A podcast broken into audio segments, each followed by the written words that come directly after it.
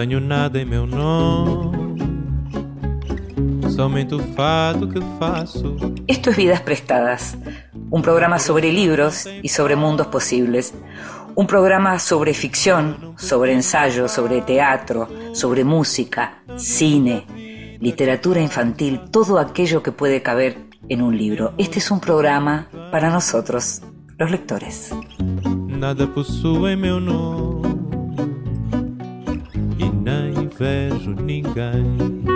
Y a todos los que leemos, nos gusta de vez en cuando salirnos de nosotros mismos, o mejor dicho, quedarnos a la espera de escuchar otra voz que nos lea.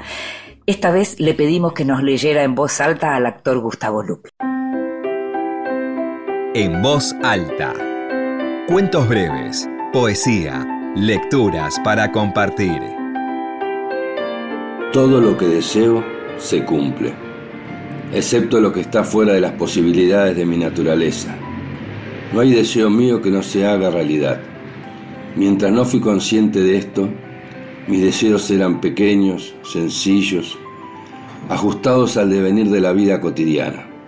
Creía ser nada más que un hombre con suerte. Si me daban ganas de comer medialunas, por ejemplo, llegaba de visita un compañero de trabajo con un paquete de medialunas. Si quería que se fuera y me dejara solo, sonaba su teléfono, se disculpaba y se iba.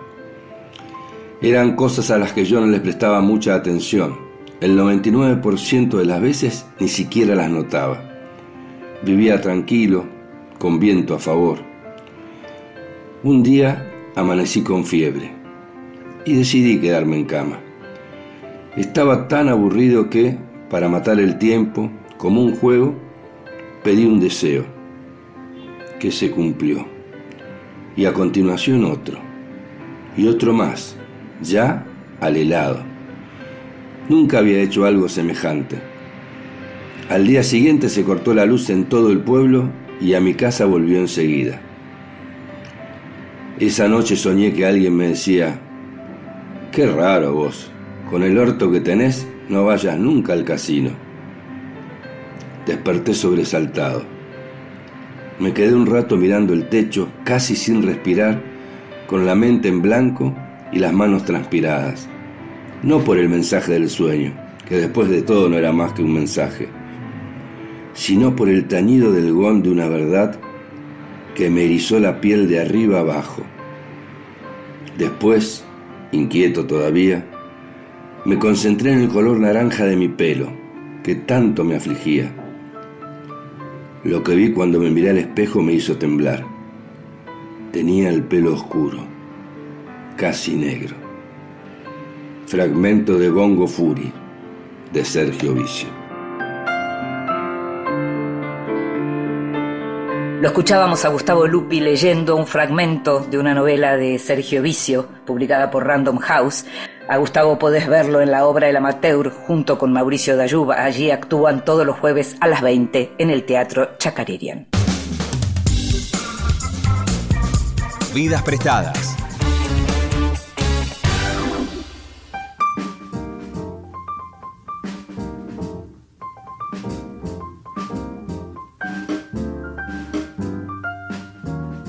comenzó cuando la periodista Gabriela Wiener, nacida en Lima en el año 1975, decidió ponerse en la piel de los protagonistas de sus historias y entonces iba a una fiesta de swingers o asistía a otro tipo de prácticas sexuales o incluso donaba óvulos para pagar el alquiler y lo contaba en sus artículos ligados al periodismo gonzo.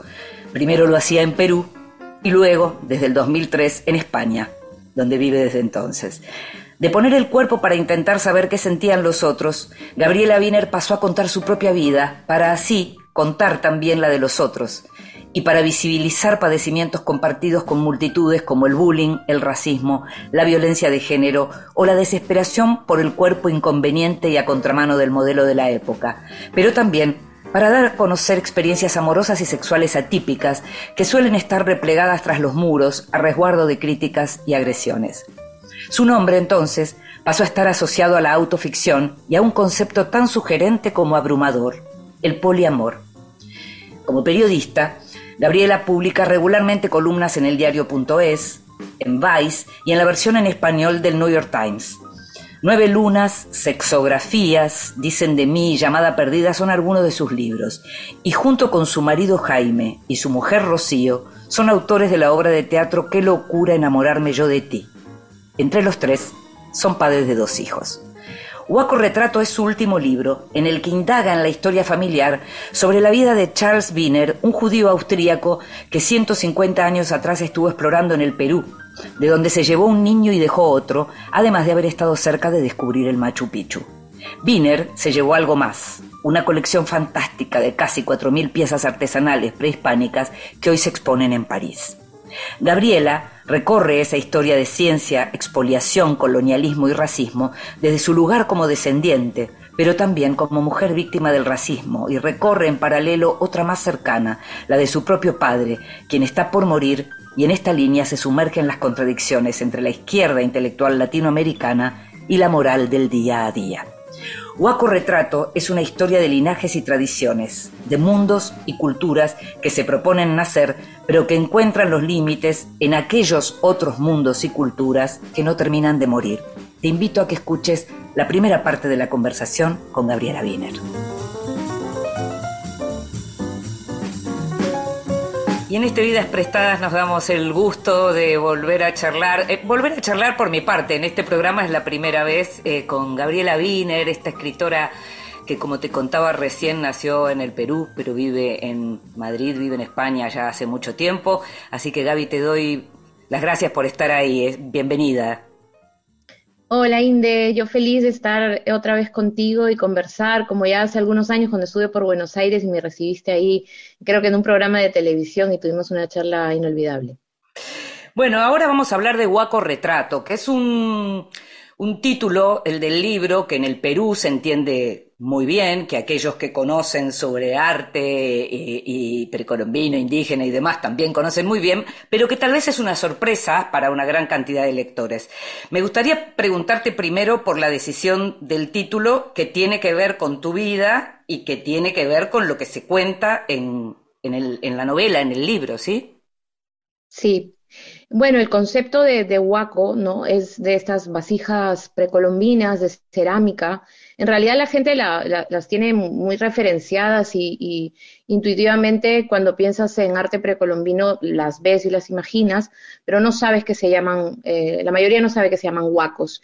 Y específicamente hay un tipo de huaco que es el huaco retrato, que es el que representa el, rostro indígena, ¿no? El rostro mm.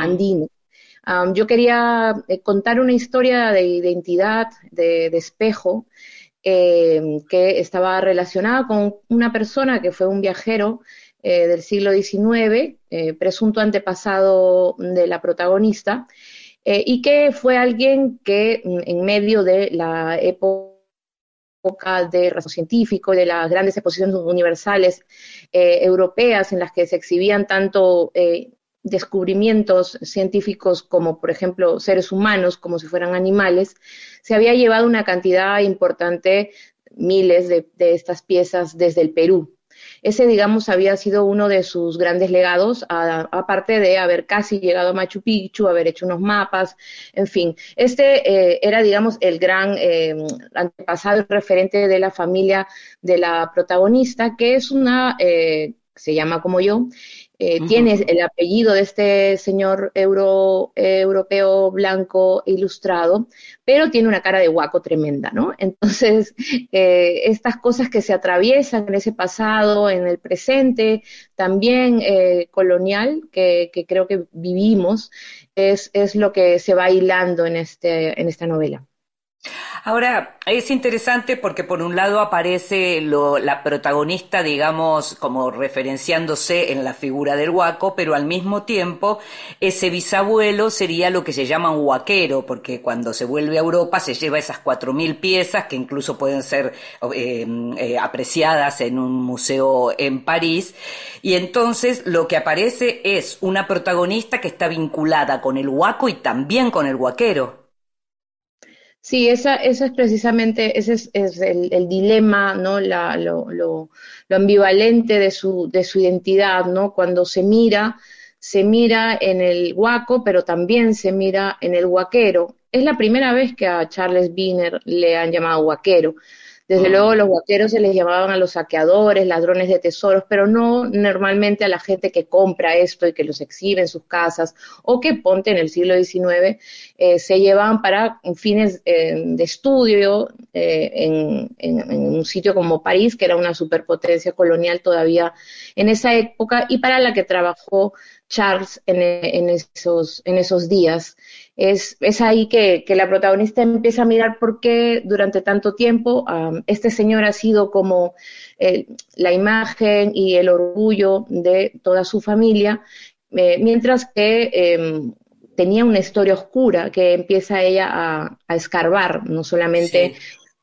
era un, en realidad de fondo alguien que estaba trabajando para para estas eh, potencias eh, colonizadoras, estaba robando patrimonio que en ese momento no se entendía como patrimonio, eh, descontextualizando una serie de, trabajos artísticos, de culturas milenarias, sino que hizo cosas que eran ya más personales para la, para la protagonista, ¿no? Por ejemplo, dejar toda su estirpe abandonada, sin mirar atrás, sin, sin que supiera que, eh, que había dejado toda una, una, familia allí, un hijo, que tendría hijos, que llegaría hasta la protagonista y además, paradójicamente, y eso desata, digamos, las eh, otras búsquedas de, de, la protagonista, se llevó un niño indígena, ¿no? Dejó un niño mestizo, pero se llevó un niño indígena con fines civilizatorios, digamos, para probar, como dice en su libro, sus teorías acerca de la reeducación del indio, al que desprecia profundamente eh, página tras página de su libro, como cualquiera de su época, por otro lado. Ahora es interesante porque recién mencionabas lo que se llevó en términos de artesanías para estudio, también se lleva a un niño para estudio. Estamos viendo todo ese costado absolutamente oscuro de, esta persona, de Carl Charles Wiener, pero al mismo tiempo sabemos de él, de su origen judío y de su seguramente desesperación por el antisemitismo de la época la, necesidad que lo lleva también a, la conversión. O sea, él mismo era también una persona sufriente, si vamos al caso. Eso es. La verdad es que la protagonista es tan, eh, es tan sinvergüenza, digamos, es tan desgraciada, ¿no? Que aunque decida, digamos, eh, poner eh, bajo el foco o hacer señalamientos algunos de los algunos personajes de su, de su historia personal y familiar, como el padre o el tatarabuelo, no se atrevería pues a tirar la primera piedra porque también está eh, ella misma en autocuestionamiento, ¿no? También la ha cagado, mm. también, también es, eh, está en, una, en una, un constante reconocimiento y de, de, sus propias contradicciones.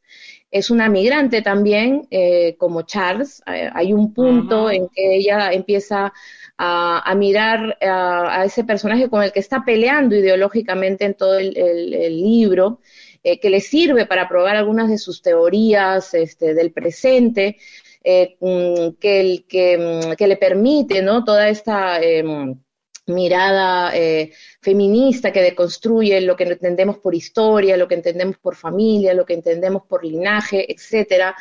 Eh, y por supuesto el racismo que atraviesa también las historias familiares e historias evidentemente sociales.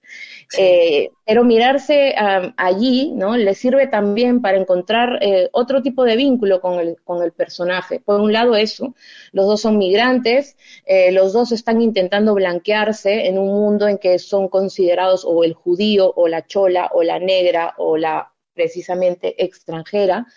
Eh, él con una religión distinta en Francia, ¿no? Se cambia de nombre, se convierte al catolicismo, en fin, hace muchas cosas para protegerse. Esta es una de las reflexiones que lleva a cabo la protagonista, ¿no? Para entender, digamos, eh, cómo, cómo funciona esa dinámica víctima-verdugo y que creo que, que es interesante cada vez que nos empezamos a, plantear los señalamientos y los castigos, ¿no? En, su caso, eh, es imposible que ella mire esa realidad de un eh, antepasado que además para su época era un progresista, ¿no? Que no era alguien que estaba eh, pensando en exterminar, más bien él temía el exterminio, y que sin embargo manejaba un discurso ¿no? de integración, de asimilación, racista, absolutamente de, eh, de subalternización de, de, otras sociedades, de otras culturas, que es exactamente igual al que maneja mucha gente hoy en la Europa eh, del siglo XXI. Sí, claro, con, una, con una gran... La migrante en su vida en España, por ejemplo. No, digo que con una gran diferencia que tiene que ver con los tiempos que vos estás marcando, porque hoy ya hay un montón de cosas que se saben, hoy el sentido común cambió. Eh, de manera que el surgimiento de, ese discurso hoy en Europa tiene, digamos, otras razones para, para inquietarnos, porque quienes lo están pronunciando saben perfectamente hacia dónde eso va. Sí, lo, más inquietante es que estos discursos se manejan desde los lugares más progresistas también, incluso de las izquierdas, ¿no? de los centros, de los socialismos europeos y modernos, eh, desde los estados-nación de nuestros propios países, criollos, ¿no? Eh, desde los feminismos incluso, de, blancos, a veces burgueses también. Em, quiero decir, em, hay un discurso dentro de, de, Huaco Retrato, ¿no? De, eh, eh, que, que, digamos, enarbola la protagonista frente, a, frente al de la asimilación y el, y del mestizaje, ¿no? Que es el de, eh, más bien el de la ruptura, ¿no? Y el de la rebelión. Frente a, frente a, frente a esa, esa ese relato tan pacificador en el que hubo un encuentro de mundos y tal, eh, ella lo que hace es intentar eh, poner el, tema del conflicto como, como una memoria viva que, que, se tiene que activar, que se tiene que, de lo que se tiene que seguir hablando y lo hace con su cuerpo, digamos, ¿no? O sea, lo hace em, eh, desde lo personal, ¿no? Desde las historias que, que le atraviesan su cama, atraviesan la relación con su madre, con su padre, eh, con su propia maternidad. Y en ese sentido eh, propone el libro una recreación de mundos, una, eh, una revinculación también, una apuesta por la imaginación para crear nuestra propia memoria cuando ha sido borrada, que en efecto es lo que pasa con muchísima gente marrón y andino descendiente que que es una historia que se arrasó, que se robó, que se metió en un museo, que se descontextualizó, que nunca se supo de dónde vino.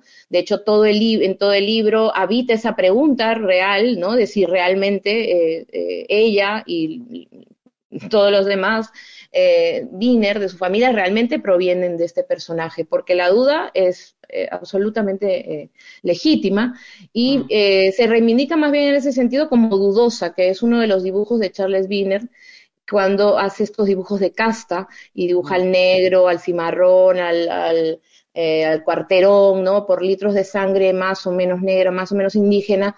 Hay una de una eh, mujer que le eh, subtitula como dudosa y la, la protagonista se, se, ve, se ve allí, ¿no? Se ve como, como alguien que abraza esa bastardía y abraza abraza esa duda como algo identitario también, ¿no? ¿Qué, más queda? Eh, y en el caso de su, de su filiación con Charles, también apuesta por la imaginación, porque finalmente, aunque es un ser que de, verdad no es algo que ella se pondría como eh, el, personaje del que quiere hacer eh, pues un homenaje como ancestro, más bien está rebuscando a sus tatarabuelas y, viendo a sus abuelas y a qué, pinta su madre en todo esto, en lugar de seguir adorando al padre y adorando al, viajero este europeo que, forjó su familia, eh, empieza a mirar otras cosas que le interesan de Charles, le interesa que sea un poco un perdedor, le interesa efectivamente que sea también alguien vulnerable que está intentando protegerse, le interesa su manera tan informal de llegar al mundo académico solamente para rodearse de méritos y así no ser perseguido o atacado. Sí, empieza, a mirarse en todas esas cosas y empieza a ver que su propia escritura, la propia escritura de Charles, que escribe muy bien, es una escritura eh, más cerca de, lo fabulador que de lo, que de lo científico, y que por eso muchos científicos, aun cuando lo refieren como fuente, eh, lo desprecian, por imaginativo. Y ahí es cuando hay un, hay un encuentro entre, entre ellos, ¿no? Oye, nos, nos encontramos no por la sangre quizá, ni por la ideología. Sino por, por, el espíritu de escritores que tenemos ambos. sí, ese tipo de escritor este, transgresor, este, autorreferencial, ¿no? Eh, y ahí hay muchos chistes acerca, obviamente, de la autoficción y todas esas cosas. Claro. Gabriela, te invito a que escuchemos un poquito de música y enseguida seguimos conversando de tu guaco retrato.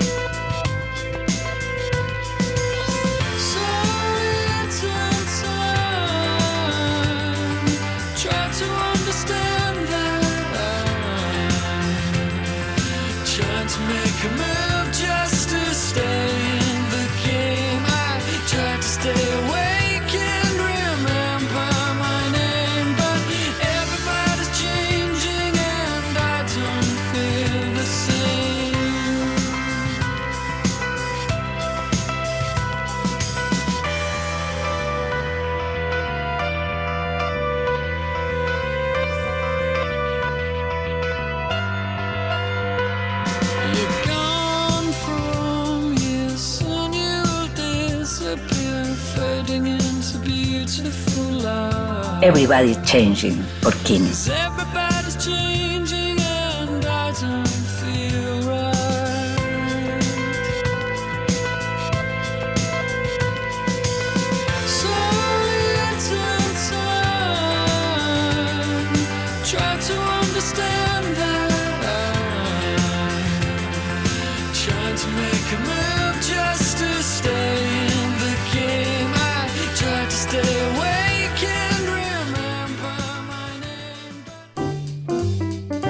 Bienvenidos.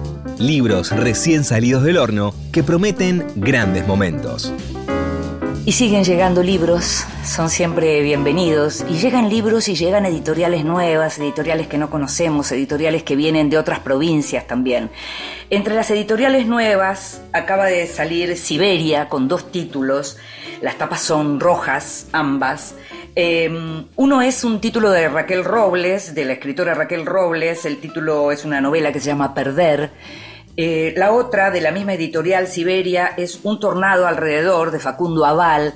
En ambos casos se trata de historias de pérdidas. En el caso de Perder, justamente, la protagonista eh, eh, se le muere su primer hijo, tiene que ver con una historia de duelo de las peores, digamos, y en el caso de un tornado alrededor también hay una muerte y es la muerte de un hermano. Así que en ambos casos es una son novelas que van, o, libros de autoficción, o, digamos géneros que tratan sobre lo que es el duelo y sobre la memoria en ambos casos. También sobre la memoria trata un libro que llegó de Tucumán que se llama Árbol que tiembla. La autora es Denise León, que también es poeta, además de narradora. En este caso son, es una narración poética que tiene que ver con el pasado también, con la memoria, pero con un presente en donde se busca ese pasado, porque se trata de una familia de origen sefaradí que a partir de, la, de una nueva legislación en España deciden ir a buscar eh, ese origen español, ese, esa nacionalidad española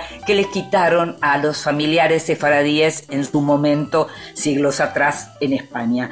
Y entonces a partir de eso hay algo que tiene que ver con la lengua, con el ladino, con la tradición, con esa historia familiar que está detrás en una edición muy bonita de este libro que se llama Árbol que tiembla de Denis León y cuya editorial tiene un nombre que también es nuevo para nosotros y es La Ballesta Magnífica.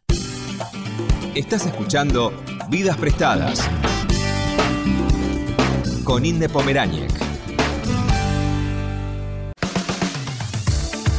Continuamos en Vidas Prestadas.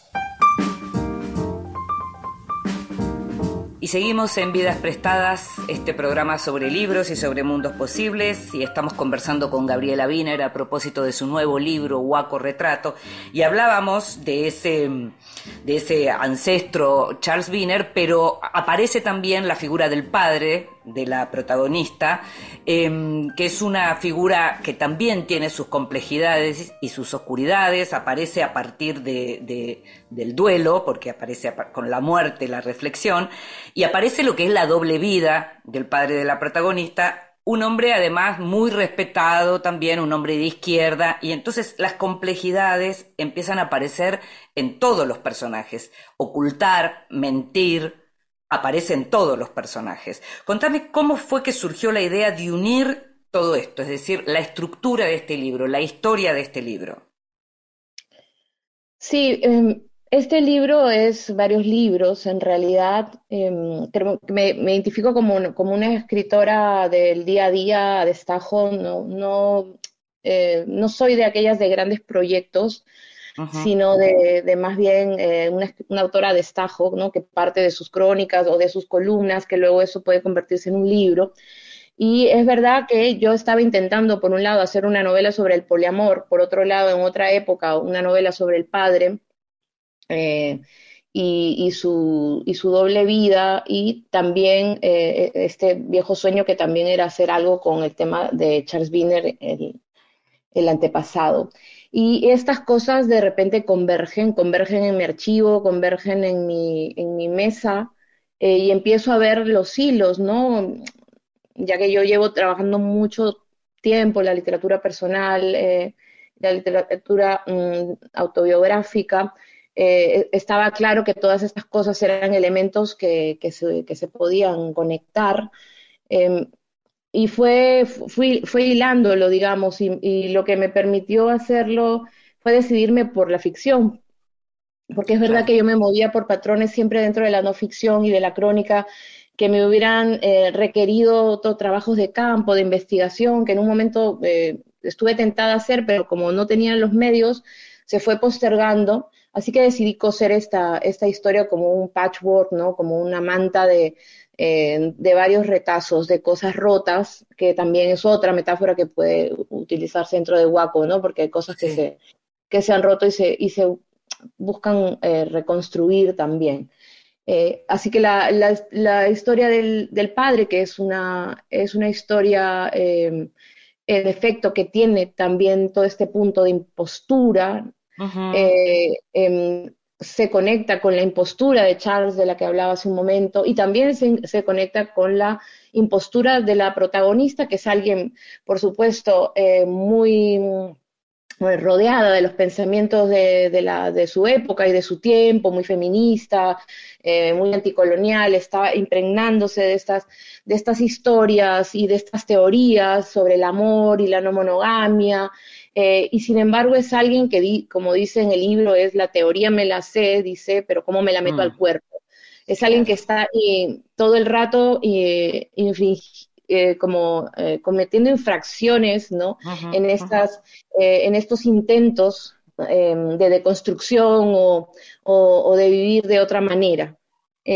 y esta, esta, esta cosa, ¿no? E, efectivamente compleja de, de, su, de su vivencia, Em, se conecta con la complejidad también de su historia familiar, de la relación con su padre, de lo que tuvo que vivir ahí. Obviamente las historias románticas, emocionales y mal gestionadas y patriarcales de su padre es otro espejo en donde ella se empieza a mirar en su crisis del presente con su relación poliamorosa. Eh, y Charles eh, no se queda atrás en sus, en sus intentos por también disfrazarse. Eh, hay un disfraz de Charles, hay un parche en el ojo en el padre, hay otro disfraz y ella también tiene, tiene otro disfraz, ¿no? Eh, y, digamos que esto esfuerzo va, hacia un, hacia un camino de liberación de eso, ¿no? Está en, está en esa, en esa búsqueda por romper precisamente con estos mandatos. Sí, lo que, lo que aparece también me parece eh, fuerte es la idea como de insatisfacción, ¿no? O de frustración, pero que termina siendo casi como humano en ese sentido.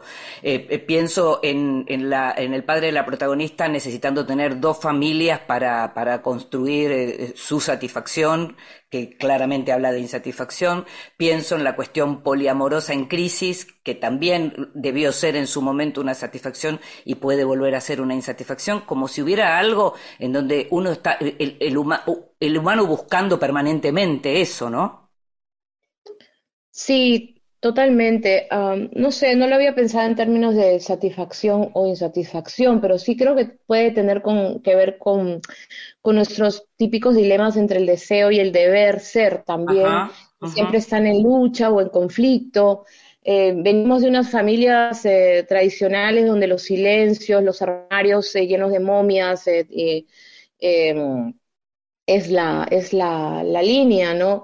Hemos mm, callado tanto, eh, hemos mm, construido tan mal las cosas que tenemos eh, heridas abiertas que nos hacen precisamente volver a, meternos en, en, eh, en, en, relaciones o en estructuras por, por esas búsquedas que luego no necesariamente acaban bien, que siguen dañando, ¿no? También en el libro hay alguna otra, otra frase que dice la, la protagonista de cuánto desamor podemos dar cuando creemos estar amando.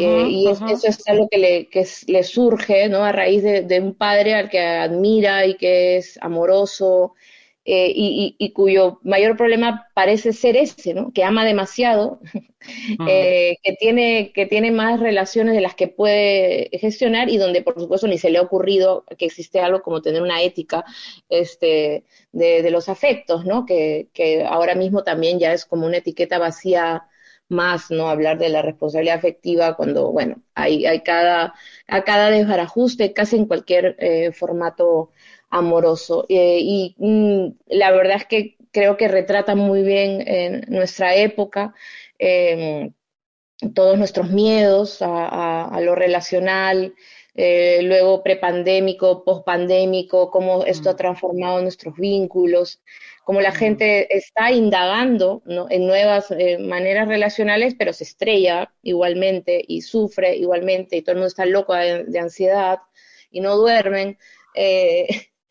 Y, y, es, y es normal que, que, pasen esas cosas y el libro un poco, aunque trata de tres épocas y de tres momentos, eh, se puede ver un, hilo conductor, una especie de, infelicidad o dolor o herida que, que, es una constante.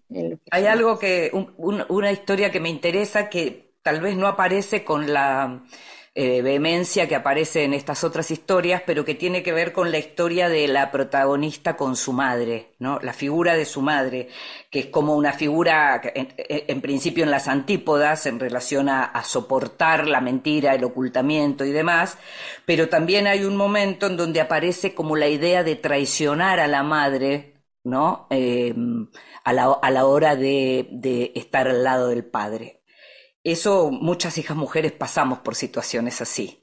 Me gustaría, mm. me gustaría que me cuentes un poco cómo, cómo ves eso vos dentro de la novela o cómo lo ves en general, esta idea de la traición a la madre. Sí, es verdad que la, eh, el, tema de, la madre no, no, no aparece eh, demasiado a, la primera parte del libro, eh, pero finalmente es quizá la conclusión del libro, es es el desenlace, e, es el momento creo que la gente que, lee el libro considera eh, más liberador también en algún sentido. Eh, en medio, digamos, de todos estos cuestionamientos, eh, el momento en que finalmente una mujer, alguien que precede a la protagonista, toma la voz, toma el espacio, se manifiesta y desde unos deseos y desde una mirada del mundo única, eh, mm. no sé, es como en un momento de, estallido de, verdad y de esperanza, creo, o al menos eso buscaba, buscaba contar. Porque es verdad que eh, lo que está haciendo todo el rato la protagonista es peleando con los fantasmas del patriarcado, del racismo, eh, del colonialismo, sus antepasados, todo este, la propia academia, la propia academia literaria, todo aparece así como entre fantasmas y entre, y entre también cosas que se encarnan. Mm y se, se, tarda mucho en eso y, y, debe reconocer que su libro, eh, que, este libro, eh, que ella misma eh, firma y se llama con el apellido paterno, que ha negado el, el, materno. Ahí no solo el nivel de traición está desde, desde la hipertolerancia que se le puede tener al padre, la hipercriticidad que le podemos tener a las mujeres y a las madres, que esto es algo también muy típico de patriarcado, em, las propias abuelas desaparecidas por las que casi no haces ni preguntas, ¿no? Son, es solo en este tiempo, ¿no? De, recobrarnos eh, las mujeres también con nuestras genealogías y las disidencias, es que empezamos a, preguntar dónde están. La mm. protagonista empieza a preguntarse dónde está y también eh, em, después de, de trabajarse el tema del padre de, varias maneras, eh, tiene que ir en busca de la madre para que, para que le revele eh, y, se, y, se, acabe de, los prejuicios, acabe con los prejuicios que, ha tenido, ¿no? Incluso ha llegado a, tenerle pena, ¿no? Ha llegado a subestimarla, cosas que uno hace con, la madre. Te, quería preguntar, porque mientras te escuchaba, pensaba algo que en realidad pienso en general y que tiene que ver con que este momento de las mujeres en donde hay una búsqueda de reconocimiento y, la cuestión más interseccional en donde hay búsqueda de reconocimiento no solo como mujeres, sino de todo lo que tiene que ver con lo que estás hablando, cuestiones que tienen que ver con cuestiones raciales, cuestiones que tienen que ver con la belleza y demás, hay como una... es, agotador, ¿no? Así, concretamente estoy muerta, estoy acabada. Eh, no puedo decir una sola frase más sobre este asunto, no puedo escribir una puta columna más eh, sobre feminismo, no puedo pelearme una vez más en Twitter, no soporto un comentario acosador más en, mis en videocolumnas, bueno, en fin.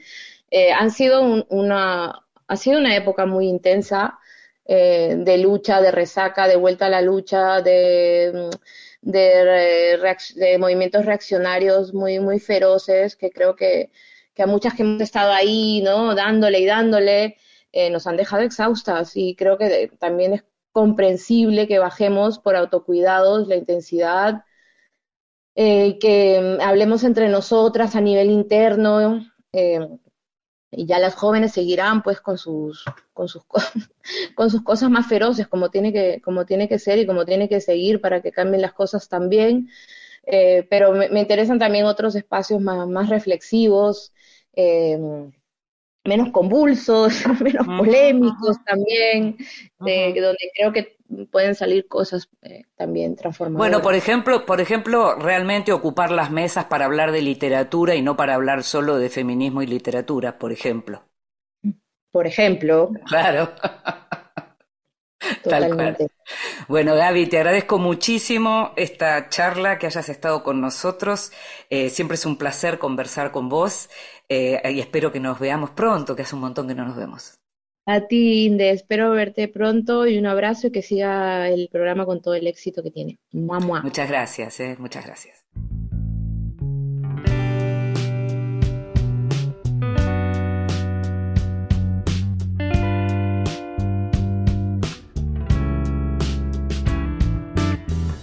Por la costumbre de verte, empezó a gustar tu suerte y tu vida demasiado cerca de la mía. Decímelo otra vez, no entendí nada.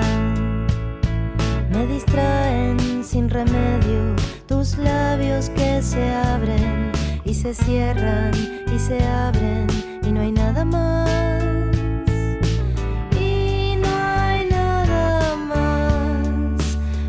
próxima estación,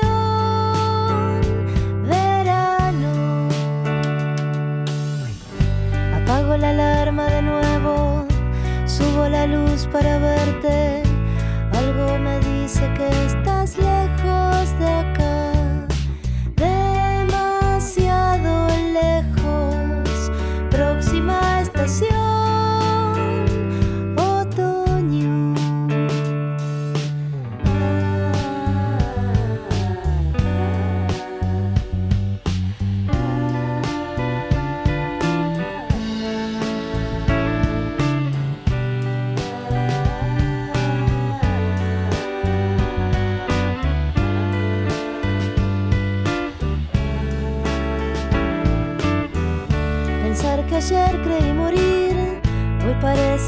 Puedo seguir. Un capítulo me hizo sonreír. Si me equivoqué, mejor o peor. ¿Quién tiene acaso todo asegurado? Próxima estación invierno.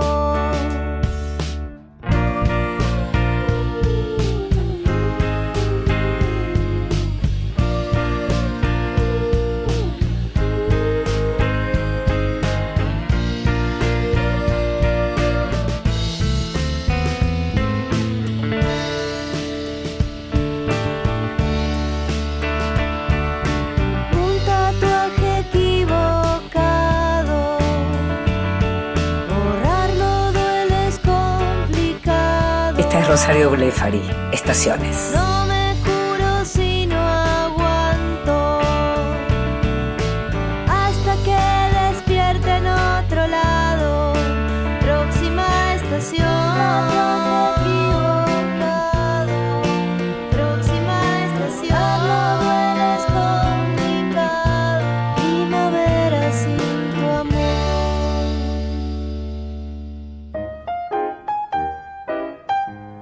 Te regalo un libro.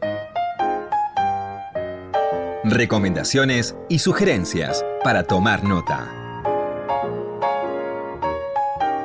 Hola, soy Cristina Chivale, escritora y periodista, eh, especializada en, periodismo cultural, básicamente en este momento en artes visuales. Eh, soy autora de 18 libros que por suerte fueron todos publicados, entre crónicas, ficciones y, mm, e investigaciones periodísticas. Mi último libro se llama Los Crímenes Posibles. Muchas gracias por invitarme a participar de esta sección. El libro que me gustaría recomendar creo que ya es un clásico contemporáneo. Se trata del adversario de Manuel Carrer, que está basado en una historia real, para mí escrita con alta maestría. Es eh, como casi el inicio, no el inicio, sino la continuación de un género una crónica ficcionalizada de un hecho absolutamente terrorífico que sucedió en Francia y que da cuenta además de un momento histórico que tiene que ver con la globalización, con, con la catástrofe del capitalismo y sobre todo me interesa mucho eh, la escritura, este cruce de, de, ficción con realidad. Entonces es el libro que más regalé, pero sí es uno de los libros que más recomendé y, que descubrí antes de que Manuel Carrer fuese famoso, humildemente. Lo leí cuando vivía en Barcelona y luego mm, te vino toda esta, esta seguidilla de obras que, que, ya de por sí hacían comprar un libro solo porque lo escribiese Emmanuel Carrer. Y por supuesto toda esa saga que continuó también fue tan, tan buena como El adversario. Eh, nada, me interesan esos, esos libros de cruces de ficción con, con realidad, estas crónicas ficcionalizadas y me interesa también un género que se incluye dentro de esta crónica que es el género del horror, disfrazado de o mimetizado como una posibilidad dentro del mundo real, porque el horror es realismo puro. Y la escuchábamos a Cristina Chivale hablándonos de un clásico del adversario de Manuel Carrer, ese libro que tiene varios años ya, pero que sigue siendo un libro por un lado escalofriante y por otro lado magistral en el, registro en el que Carrer trata la historia de este asesino múltiple. Eh, Cristina es periodista cultural y es escritora, es autora de varios libros. Su último libro se llama Los Crímenes Posibles y fue publicado por Milena Cacerola.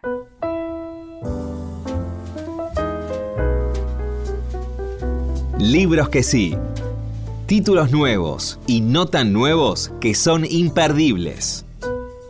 Libros que sí. Hablaba en estos días con alguien que me decía cómo se nota que tenés un estilo, porque el tipo de libros y de literatura que recomendás tienen que ver con un estilo. Y sí, a esta altura del partido sí, hay un estilo y vas a ver nombres que seguramente se repiten mucho. En este caso voy a recomendar un libro de una autora que se repite mucho, que es Susan Sontag, porque Random House acaba de publicar un título, un volumen grande que se llama Obra imprescindible y que fue contó con la edición de David Reef, el hijo de Susan Sontag, en donde recupera aquellas, aquellos textos de los distintos, de los diversos trabajos de Sontag que ella misma consideraba importantes, y en este caso Riff lo que hizo fue una lectura a partir de la actualidad, digamos, de este 2022, en donde uno lee a Sontag desde otro lugar.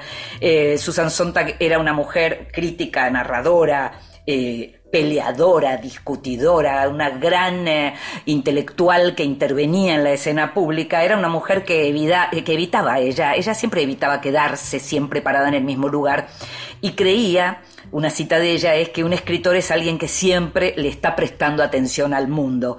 Decía también que eh, una de sus cruzadas más antiguas, decía ella, era contra el divorcio entre pensamiento y sentimiento, que es la base de toda crítica antiintelectual. El corazón y la razón, pensar y sentir, fantasía y juicio. Tengo la impresión, decía, de que pensar es una forma de sentir y sentir es una forma de pensar. Por eso uno puede encontrarse con todo, incluso con la frivolidad dentro de los textos de Susan Sontag, política, frivolidad, todo lo que quieras, crítica literaria. Era maravillosa, obra imprescindible de Random House. Y después una novela que leí hace muchos años y que la leí con muchísimo placer y que acaba de traer sexto piso a la Argentina, yo la, la, compré en su momento en México, se llama Del color de la leche, la autora es una inglesa, Nell Leishon, te decía que es de sexto piso, está traducida por Mariano Peirú, tiene un prólogo de Valeria Luiselli, la autora de Desierto Sonoro, y es una novela que cuenta, muy atractiva, que cuenta la historia de Mary, que es una granjera rústica, renga, 15 años, y en el año 1830 sale de la casa de sus padres para trabajar en la casa del vicario del pueblo, y ahí se muda para cuidar a la esposa. Sufre por irse, por supuesto, y separarse de sus hermanas, pero lo que más sufre es que deja a su abuelo, que es la persona con quien ella tiene mayor vínculo y la persona tal vez más sensible del lugar. Ella es muy vital, es muy pícara, por supuesto es analfabeta. Y en la casa del vicario, entre otras cosas con las que se va a encontrar, se va a encontrar con una Biblia y con una biblioteca aprende a escribir, está escrita en una primera persona que es muy potente, eh, muy singular, y entonces aparece todo lo que eran las humillaciones de género en ese momento. Y la, la, novela, digamos, lo que trata de hacer es responder una pregunta que se hace Valeria Luiselli en ese prólogo en donde dice, ¿qué habría pasado si en el siglo XIX las chicas jóvenes hubieran aprendido a leer y a escribir en lugar de ser destinadas a las labores domésticas? Del color de la leche de Nell Leishon de Sexto Piso es una novela que no podés perderte porque es como un pequeño clásico. Tenés que leerla.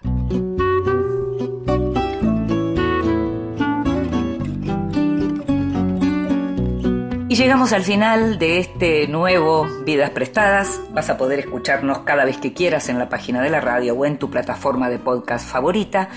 En la operación técnica estuvo Ezequiel Sánchez, en la edición de este programa Ignacio Guglielmi, en la producción, en esta cuarta temporada, consiguiendo todo y mucho más, Gustavo Kogan. Me llamo Inde Pomeraniec, nos estamos escuchando. Chao. Vivo da vida que passa, de amores que vão e vêm. Nada possui meu nome e nem vejo ninguém.